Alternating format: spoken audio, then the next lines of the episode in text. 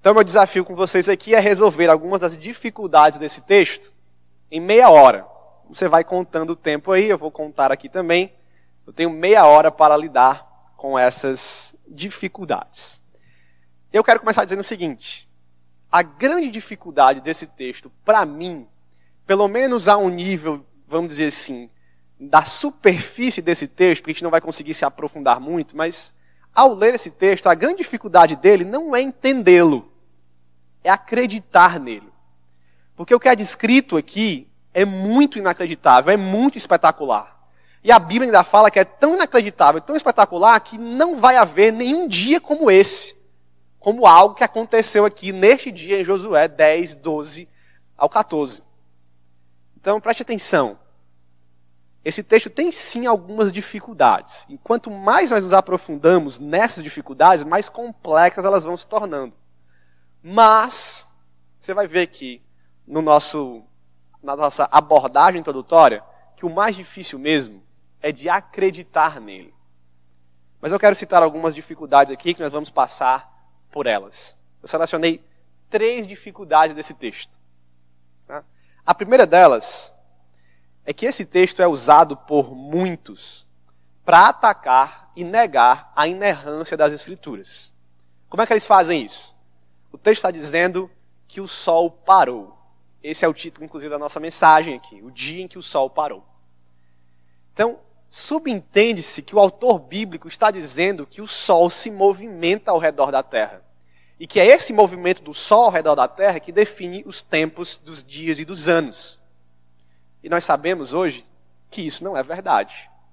Que é a Terra que se movimenta ao redor do Sol, o Sol está ali parado, né, centrado no meio do sistema solar, né, e a Terra ali que orbita em torno dele. Então as pessoas olham para isso com essa visão científica de hoje, que está correta, e dizem: está vendo?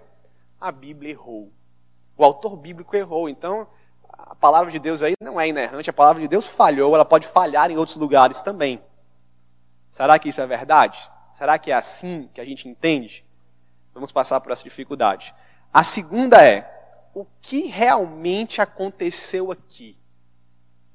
O Sol e a Lua pararam no céu? E se a gente está acabando de dizer que o Sol não para, o que foi que aconteceu? Foi a Terra que parou de orbitar?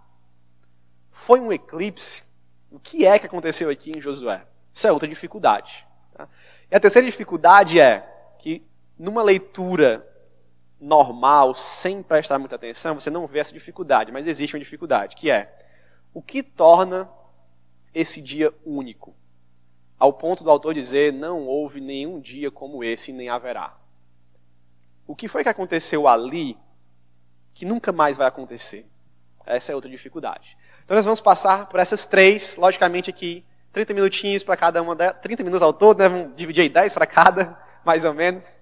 Então a gente vai passar bem rápido e eu indico que você depois se aprofunde mais nesse texto. Eu quero seguir um caminho dessa forma aqui, uma estrutura, só para você, só para ser bem didático para você ir anotando ou pensando, tá? Primeiro, eu vou falar rapidamente um pouco do entendimento astronômico sobre o sistema solar, e você vai entender porque isso é importante, porque isso influencia a interpretação desse texto. Depois, dois princípios de interpretação, dois princípios hermenêuticos básicos para a gente ler textos como esse e outros textos da palavra de Deus. Depois a gente vai entrar no texto propriamente dito e ver o que aconteceu ali. E depois a gente vai ver né, por que esse dia é tão único. E no final, algumas aplicações sobre isso. Parece muita coisa, né? Daria uma pregação de uma hora e pouco. Mas vamos lá. Vamos correr com as informações que nós temos aqui. Vamos começar então com um pouco de astronomia, né, para a gente entender esse texto. É legal fazer isso o modo como nós observamos e entendemos o sistema solar hoje tem mais ou menos 400 anos apenas. Nosso entendimento do sistema solar, como nós conhecemos hoje, vem do século XVI, 16 e 17. Então, toda a humanidade antes disso, antes de Cristo, tinha um entendimento de uma observação popular que olhava para o céu e entendia, logicamente, ao ver o sol nascendo num lado, se pondo do outro, e a lua também subindo no céu, se movimentando, e os planetas observáveis também mudando de posição no céu, se entendiam que que a Terra logicamente estava parada, porque a gente não sente nenhum movimento aqui, e que eram os astros que se moviam. O Sol orbitava ao redor da Terra, a Lua também e os planetas. Em alguma medida, também as estrelas, que estavam bem longe, então não dava para ver muito o movimento delas, mas enfim. Por muito tempo se acreditou nisso. Aristóteles, antes de Cristo, acreditava nisso e defendeu essa posição. Mas isso, isso vem muito antes de Aristóteles também. No mundo antigo, essa era a visão normal e natural das pessoas que observavam o céu e percebiam isso. Era a percepção humana sobre a realidade que eles estavam enxergando. Na sua forma de observar, limitada pelo olho humano. Então, esse era o entendimento. Foi no segundo século que o primeiro grande sistema solar foi desenhado e foi calculado e foi proposto mesmo como uma forma de entender o sistema por um matemático chamado Ptolomeu. E ele descreveu justamente essa visão no segundo século depois de Cristo, uma Terra centrada, né? A Lua, alguns planetas, o Sol, outros planetas orbitando a Terra em órbitas circulares, né? E respeitando cada nível de órbita, né? Primeiro a Lua, depois alguns planetas, depois o Sol, como se fosse um sistema bem linear, bem, né? bem como é que a gente diz? Palavra bem perfeitinho assim, né? As rodas e tal. E ele desenhou esse, esse sistema e isso foi né, acreditado como verdade por muito tempo. Nós estamos no segundo século, isso só vai ser desfeito no século XVI e no século XVII. Então, durante esses 1.300 anos, aí, 1.200 anos, 1.400 anos, esse foi a visão, essa foi a visão. Então, logicamente, quando as pessoas desse tempo, do século XVI e XVII, liam esse texto, eles tinham essa interpretação. É, logicamente, o Sol parou porque ele está se movimentando por aí ao redor da Terra. E o autor que escreveu isso aqui também tinha essa percepção astronômica. De que ele está dizendo o Sol parou, ou Sol pare, Lua pare, porque é o Sol que está se movendo ao redor da Terra.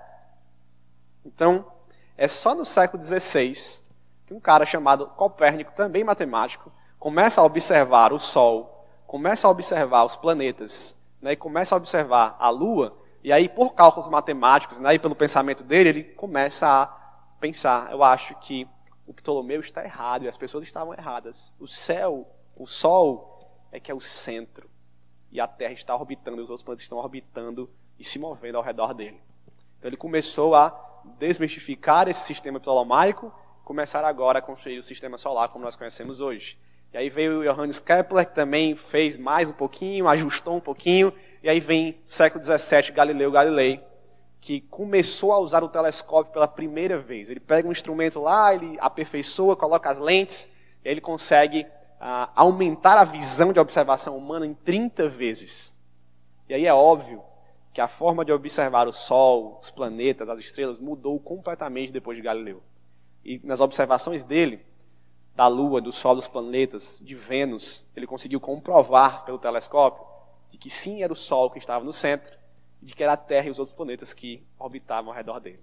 Então é só a partir daí que as pessoas começaram a olhar para esse texto e dizer: então não é bem isso que aconteceu, ou então a Bíblia está errada. Então, até o século XVI, né, as pessoas, se você perguntasse para qualquer pessoa, inclusive para o autor bíblico, era o Sol que parava. Tá? E era né, os, o Sol e os planetas que estavam ali rodando ao redor da Terra. Eu vou entrar agora no princípio hermenêutico que tem tudo a ver com isso. Qual é? Nós não podemos ler a Bíblia como um livro de ciência. E deixa eu explicar bem isso, porque senão você pode entender errado. Ah, pastor, mas a Bíblia não fala da realidade? Fala. Mas não fala em termos científicos, em contextos científicos. A ciência moderna que nós conhecemos hoje nem existia no tempo bíblico. Então, o autor aqui, quando ele observa e diz assim: sol pare, ou sol se deteve, o sol parou num lugar, ele não está preocupado e ele não está fazendo ciência, não é uma afirmação científica da realidade, é uma afirmação da percepção humana da realidade. Isso é totalmente diferente. Então, nós não podemos pegar os nossos critérios científicos que nós temos hoje e querer ler a Bíblia a partir deles. Nós não podemos empurrar uma ciência de maneira inadequada dentro das Escrituras, seja para negar as Escrituras ou seja para transformar as Escrituras num livro de ciência. Tem os dois lados aqui. não queira entender, por exemplo, a criação, no sentido, ah, deixa eu pegar aqui, Deus disse que nós somos feitos do barro. Aí você que vai querer encontrar uma prova científica para isso. Tá vendo? Acho que nosso corpo, alguém conseguiu ver que nosso corpo tem a mesma composição do barro lá do Oriente Médio e a Bíblia não estava falando disso. Okay? Então, nem para negar, nem para ficar procurando ciência na Bíblia, porque ela não é um, um livro científico. Segundo ponto hermenêutico de interpretação é Nunca se esqueça que Deus usou homens para escrever a Bíblia e que eles usaram a linguagem comum da sua época e o conhecimento comum da sua época. A não ser em momentos onde Deus revela coisas, como o livro de Apocalipse e outros momentos de visões, de revelações, aqueles homens estavam falando na linguagem deles, no conhecimento deles. Então, logicamente, que eles iriam observar o sol da forma como eles conheciam o sol e a lua e as estrelas. Então, essa primeira dificuldade que nós temos é facilmente resolvida. A inerrância da Bíblia não é uma inerrância em cima de pressupostos científicos. A Bíblia não erra naquilo que ela se propõe a fazer, e ela não se propõe a ser um livro de ciência. Então aqui não tem nenhum erro nas Escrituras. Deu para entender? Não tem nenhum erro quando a Bíblia faz uma percepção da realidade que as pessoas tinham naquela época que é o propósito dela, de novo. Ela descreve a realidade, mas não em termos científicos. Okay? Então, nossa primeira dificuldade é vencida com isso. Nossa segunda dificuldade, então, é o texto. É saber o que aconteceu aqui. O que é esse sol que parou, a lua que também parou, o que foi que Josué pediu, como foi que uh, Deus atendeu esse pedido. Então, vamos lá. Vamos entrar nesse texto aqui. A gente já leu ele, então eu vou repassar a história o contexto em alguns pontos para você entender o que está acontecendo. Então, Josué, de 1 até o 14, descreve a seguinte história. Josué já tinha conquistado Jericó, né? destruído a cidade de Jericó, a gente sabe a história famosa, né? das voltas lá em Jericó e tudo. E aí ele, verso 1 aí, começa um rei ter medo de Josué, porque Josué derrotou e conquistou a cidade de Ai. E ele fez uma aliança com o povo de Gibeon, ou Gibeão. Ele se aliou ali num tratado de paz e Gibeão passou a ser uma cidade aliada de Josué. E aí cinco reis dos amorreus, os reis de Jerusalém, Hebron, Jarmute, Laquis e Eglon, ficaram com medo e disseram: Vamos destruir Gibeão, então, porque eles são muito fortes. A qualquer momento eles podem se juntar com Josué e vir atacar a gente. Então eles atacaram Gibeão. Gibeão, então, acuado por cinco exércitos, chamou Josué, clamou por ajuda: nos ajude aqui, faça valer a sua palavra e a sua aliança, venha lutar por nós. Josué, então, escuta, parte no meio da noite, pega o seu exército, seus principais e melhores homens, leva para lutar e defender Gibeon. E Josué chega de surpresa.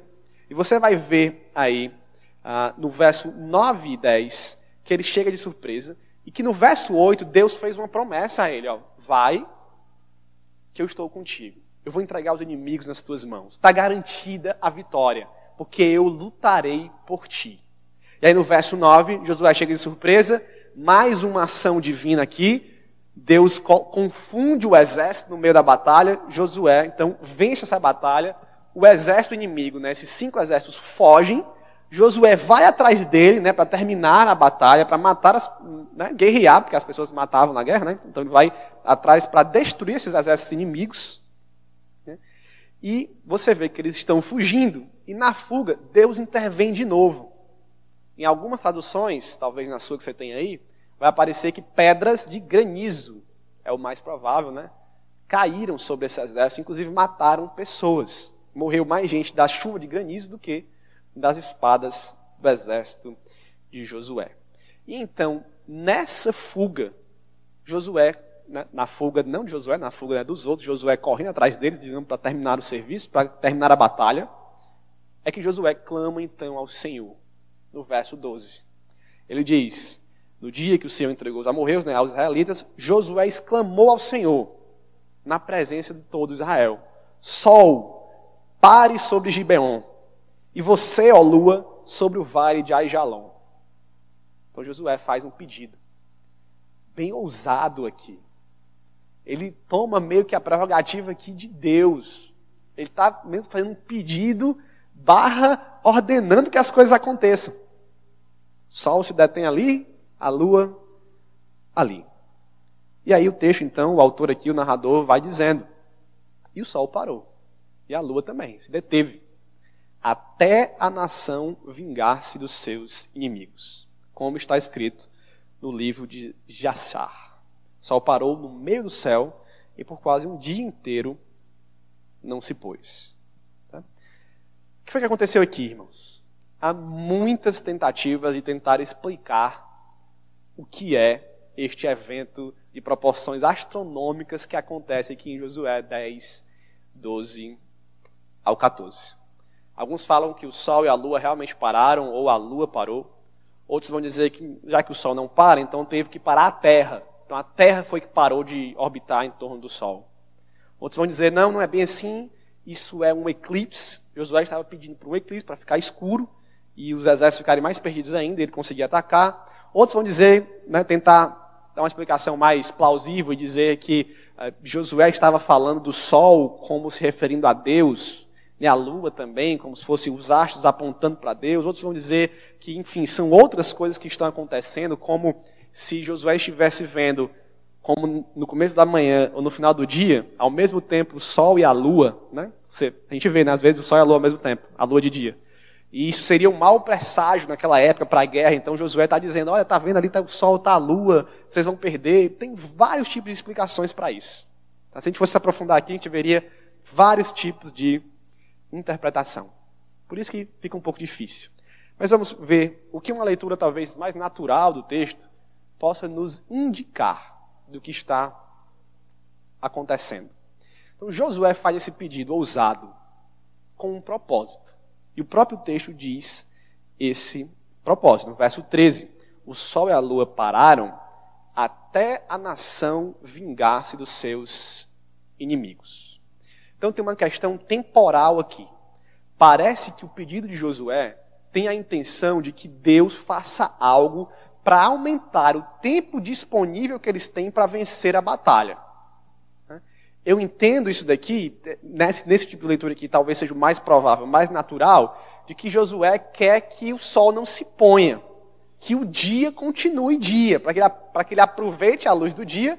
Imagine aí que não tem lanterna, canhão de luz, refletor, nada desse tipo. Então a guerra é de dia, de noite fica muito difícil, né? principalmente se a lua não estiver cheia. Então, ele quer que o dia seja mais longo. Por isso que ele diz: pare aí o sol, pare a lua, porque eu quero mais tempo para nos vingarmos, para batalhar, para destruirmos exércitos. Essa parece ser, ao que indica aqui, pelo menos uma leitura mais na superfície do texto, o que está acontecendo. Ele quer esse tempo maior. Então, ao pedir que Sol e Lua se detenham em seus lugares, entendemos que ele está pedindo um dia mais longo. A luz do dia né, se demore mais tempo para que ele aproveite. Okay? E ele usa então essa linguagem comum que a gente falou aqui no entendimento dele, para isso acontecer, já que ele vê o sol se movendo, né, nascendo e se pondo, ele quer que o sol pare sobre aquele lugar para iluminar e fique parado lá o tempo que for necessário até ele vencer os inimigos. Okay? Basicamente, o que o texto nos indica, assim, né, sem a gente entrar em muitas complexidades, é isso. Esse é o grande milagre aqui, irmãos. Antes de você tentar entender como aconteceu, se a Terra foi que parou, se a Lua parou, se alguma coisa aconteceu com o Sol, entenda que o grande milagre aqui é o dia foi estendido. A luz do dia durou mais. Eu creio nessa, eu creio nessa leitura aqui. Tá? Eu não creio em outros tipos de leitura. Pode ser depois até que venha mudar de ideia, mas pelo menos eu acho que esse foi o grande milagre que aqui aconteceu realmente. É por isso que eu digo, é difícil de acreditar. Mas o texto está dizendo aqui que, de alguma forma, o dia foi estendido. De que forma? Nós não sabemos. Cientificamente, nós não sabemos. Na percepção da realidade daquela época, foi o sol que parou. Como a gente sabe que hoje, cientificamente, isso não é, digamos assim, a verdade, porque o sol não para, a gente não sabe então. A Bíblia não está preocupada em nos dar uma informação científica, astronômica, de como foi que o dia foi estendido, mas ele foi, de alguma forma. Nem que Deus mesmo tenha colocado sua própria luz de algum jeito miraculoso depois que o sol se pôs, mas o dia foi estendido. Esse é o grande milagre. Então não importa tanto aqui o como. E a gente não sabe. Deixa eu dar um exemplo. Se a Terra parasse de se movimentar, normalmente, pronto, acabava toda a vida humana, a Terra se despedaçava, tudo acabava. Imagine um carro né, a 300 km por hora que bate no muro, tudo, sai voando dentro do carro. E a gente não tem cinto de segurança aqui na Terra. Então, se a Terra está tá orbitando uma velocidade muito grande no espaço, na hora que ela para, sai tudo do seu lugar. Acabou-se a vida. Deus poderia fazer isso? Poderia. Né? Logicamente poderia, parar de alguma forma milagrosa. Mas ele não nos diz como foi. Nós não devemos ficar aqui perguntando. O fato é, lembre-se sempre, o que aconteceu, o dia foi estendido realmente. É isso que estava acontecendo aqui em Josué 12, né? Josué 10, 12 ao 14. Amém? Grande milagre, né? Milagre de proporções astronômicas, né? Difícil mesmo de, de acreditar, mas precisamos ter fé nisso. Deixa eu ir para as aplicações. No meio das aplicações, eu vou tratar da terceira dificuldade. Que é aquela dificuldade de o que faz esse dia tão especial e como se não houvesse nenhum dia como esse. Tá? Então, eu quero retirar daqui o que, é que esse texto diz para nós hoje. Parece não dizer muita coisa, mas diz. E o próprio texto diz. Você vai ver que o próprio narrador conta a história e o próprio narrador tira as lições dessa história para o povo de Israel e para nós hoje também. Então, é até bem fácil de ver as aplicações. Mas tem uma que está implícita, teologicamente, nesse texto, que é a seguinte: alguns povos antigos, acho que todo mundo sabe disso, Alguns povos antigos costumavam, como o Egito, por exemplo, mas outros povos da Mesopotâmia e outros povos ao redor de Israel, tinham alguns deles o costume de adorar o sol e a lua como deuses. Você vê os filmes aí, às vezes, tem isso. Inclusive, essa prática influenciava o povo de Israel algumas vezes, a ponto de Deuteronômio ter leis contra isso. E leis, inclusive, muito pesadas, de pena de morte para quem fosse idólatra do sol e da lua. Deuteronômio 4,19, por exemplo, diz o seguinte: E para que, ao erguerem os olhos ao céu e virem o sol, a lua e as estrelas, e todos os corpos celestes, vocês não se desviem e se prostem diante deles, e prestem culto àquilo que o Senhor, o seu Deus, distribuiu a todos os povos debaixo da terra. Então, Deuteronômio se preocupa com essa prática, porque isso estava influenciando o povo de Israel. Então, o narrador aqui, e Josué é muito conectado ao Pentateuco, ao livro de Deuteronômio, porque vem logo depois, quando o narrador faz questão de registrar esse fato e dizer que realmente o sol parou, a lua parou, o que ele está dizendo é: Deus controla o sol e a lua. Se há outros povos que acham que esses luminares são deuses, deixa eu dizer que tem um Deus muito maior, que é tão grande, tão verdadeiro, que controla isso. E se eles são controlados por Deus, eles não podem ser Deus também. Eles são criaturas, eles obedecem à palavra de Deus, o Deus verdadeiro. Então o autor aqui está fazendo esse contraste teológico.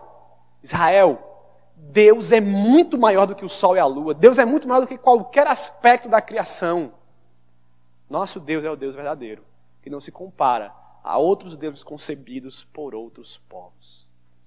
Então, se você vai ao Egito, e o povo de Israel, lembra, saiu do Egito e trouxe influência consigo. E lá eles adoravam o sol. O narrador está dizendo aqui: Josué mandou o sol parar. E Deus fez o sol parar. Deus e o povo de Deus são mais importantes que o próprio sol que aquele povo adorava. Ele está dizendo isso para nós aqui de maneira mais implícita. Nosso Deus, irmãos, é maior do que qualquer criatura que ele fez. Porque foi ele que fez. Ele é o Criador. Não coloque sua esperança, sua adoração em algo criado. Não faça algo na sua vida maior do que Deus. Porque se o sol não é, muito menos a sua namorada, o seu trabalho, alguma coisa desse tipo. Não coloque. Segundo, e agora começa a ficar bem claro no texto. Deus atende orações e pedidos mesmo os mais inacreditáveis que você possa imaginar. É isso que o texto está nos dizendo. No verso 14 nós lemos: Nunca antes nem depois houve um dia como aquele. quando o Senhor atendeu a um homem. Olha a aplicação que o narrador faz. Esse dia aqui é especial porque Deus respondeu a uma oração e a um pedido extraordinário e inacreditável. Aqui, irmãos, é, é que nós temos a terceira dificuldade. O que torna esse dia único?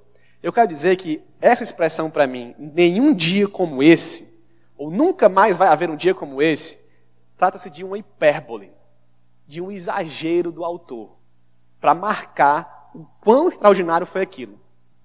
No futebol tem muito disso. Você torce um time, tem um jogador muito ruim no time.